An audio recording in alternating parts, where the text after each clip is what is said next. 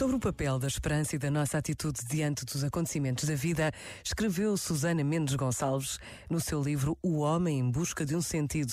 O psicoterapeuta Viktor Frankl fala-nos da sua luta pela sobrevivência nos campos de concentração e extermínio. Por várias vezes ao longo do livro, o autor refere que mais prisioneiros morreram por falta de esperança do que por falta de comida ou de medicamentos. Frankl reconhece que foi fundamental para todos os que sobreviveram a mudança de atitude em relação à vida. Nenhum dos prisioneiros teria imaginado passar por tamanhas atrocidades e a maioria deles teria planos que não chegaram a concretizar. Mas, como escreve o psicoterapeuta, não importa verdadeiramente o que esperamos da vida, mas antes o que a vida espera de nós.